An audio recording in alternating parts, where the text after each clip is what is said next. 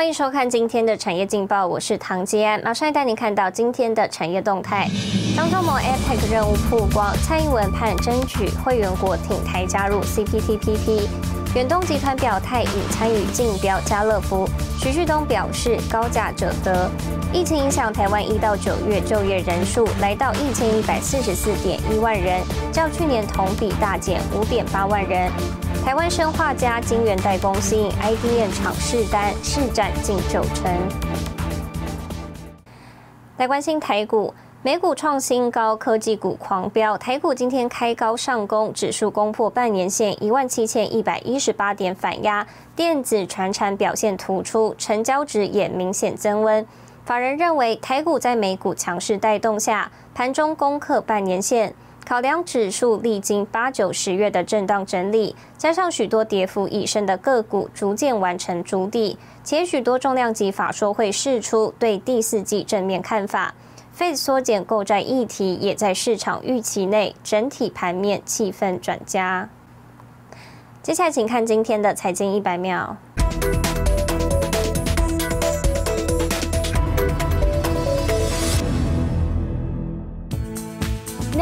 爆火网剧《鱿鱼游戏》催生的同名游戏虚拟加密货币“鱿鱼币”，在过去一周飙升超过两千三百倍，三天价格就狂涨了七百倍，一度达到两千八百六十一美元，随后轰然崩塌。据最新数据显示，Squid 价格已经跌至零点零零三美元。Gizmodo 报道指出，创建者已从其中盗取约两百一十万美元的资金。不过，由于加密领域不受监管，购买该项目的投资者恐怕难以获得补偿。目前，由于币官方网站和 Medium 账户已经关闭，Twitter 账户也遭到停权。Netflix 强调，这个游戏和代币都与他们无关。世界首富特斯拉执行长马斯克二号突然在推特上面抛出曹植的七步诗，有网友表示是否在暗示狗狗币和柴犬币两个虚拟货币相争？彭博报道，苹果旗下首款混合实境头戴装置最快明年推出，市场上传该新品售价可能高达三千美元左右，约新台币八点四万元，是坊间相关产品中售价最高，也是苹果历年来最贵的穿戴装置，由和硕独家拿下代工订单。美国商务部长雷蒙多周一接受外媒采访指出，随着拜登政府要求港口实施 Twenty Four Seven 全天候营运计划，他认为美国港口堵塞正在明显改善。新唐人亚太电视整理报道。台湾疫情趋缓，今天起部分条件陆续放宽，加上五倍券刺激消费。远东集团董事长徐旭东认为，台湾内需市场会有爆发性的成长。徐旭东今天为旗下百货站台，媒体也聚焦远东进购台湾家乐福。对此，徐旭东亲自证实，确实有参加。一百一十亿。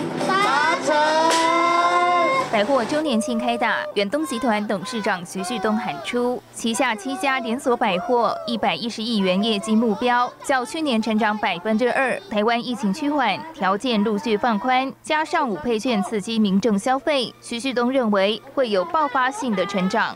第四季的买气，应该讲没有办法形容好，因为前面第二季下来的太多，因为 COVID-19 的关系。那么闷在里面的气，好像在这个时候都能够爆发出来。远东集团也积极布局零售通路，市场传出统一集团有意购买台湾家乐福，并表示这是家务事。外媒也披露，远东集团、凯雷投资集团等五家私募基金已进入竞购程序的第二轮。对此，徐旭东证实消息：有，我们在参加。在参加，但是这个过程也是非常的挑战，挑战，也有其他的人家一起在参加。法国人的出来要销售，他没有讲这是家务事情，他是讲几乎就是说谁肯出的价钱高？根据法国家乐福官网指出，一九八七年和统一集团成立合资事业，一九八九年在台湾设立第一家量饭店，至今已超过三百二十家。统一集团拥有百分之四十股份。统一表示，如果法方退出，会买回股权。徐旭东则表示，竞购过程挑战，会尽量努力。新唐人亚特电视高建伦、李晶晶，台湾台北报道。带您看到今天的国际重要财经报纸讯息：彭博社驻香港美企总部家数跌至十八年新低。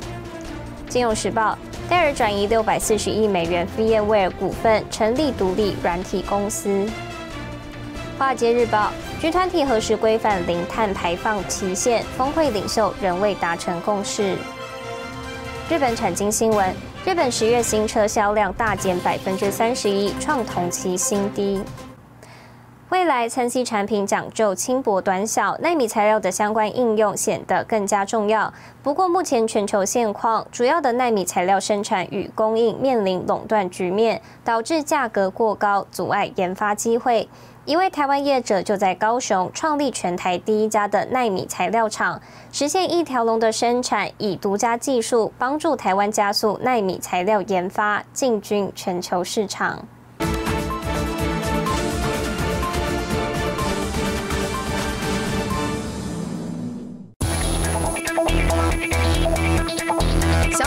设备占地不到三平方公尺，正在进行高速率的金属纳米化生产。记者带您直击全台第一家纳米材料的生产线，像是记者身旁的这一台设备，九十分钟大约可以生产三十公升的纳米水溶液。分散液里面只有两种成分，一个就是纯水，一个就是纳米。所谓分散，就是你这些纳米的颗粒，它悬浮在这个水里面或者各种容器里面，它不会。互相团聚在一起，它不会沉淀下去。业者强调，纳米一旦团聚，就会失去许多应用功能。事实上，一纳米等于十亿分之一公尺，要将极微小的纳米能够量产又能控制品质，对研发者来说可是一大挑战。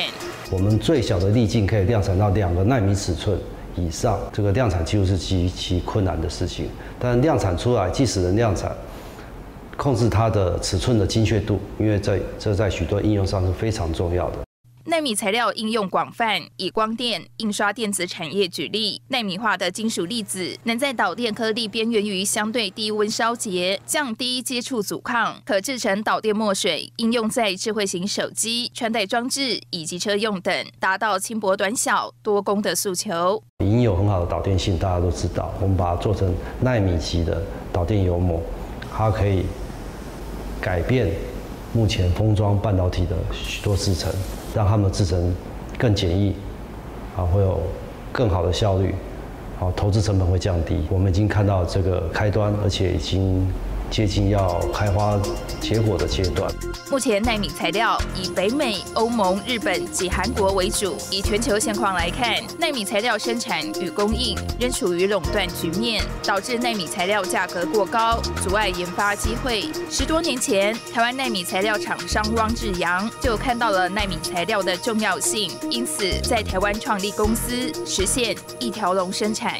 约略的估计，我们的把金属化。金属纳米化的技术，我们认为超越了欧美超过四年的时间。除了跟我们本地的企业能够做最密切的这个产业的上下游的合作，来发挥提升大家共同的国际竞争力。好，我觉得这是一件很有意义的事情。全球纳米产业产值近四兆美元。汪志阳认为，台湾人才素质高，非常适合发展纳米材料产业，结合相关产业链，组国家队，进军全球纳米市场。带您看到明天十一月三号星期三有哪些重要的财经活动。欧元区公布十月综合 PMI，美国公布十月 ISM 服务业指数，BNW 高通财报，玉山金开发金联华法说会。谢谢您收看今天的产业劲报，我是唐吉安，我们明天再见。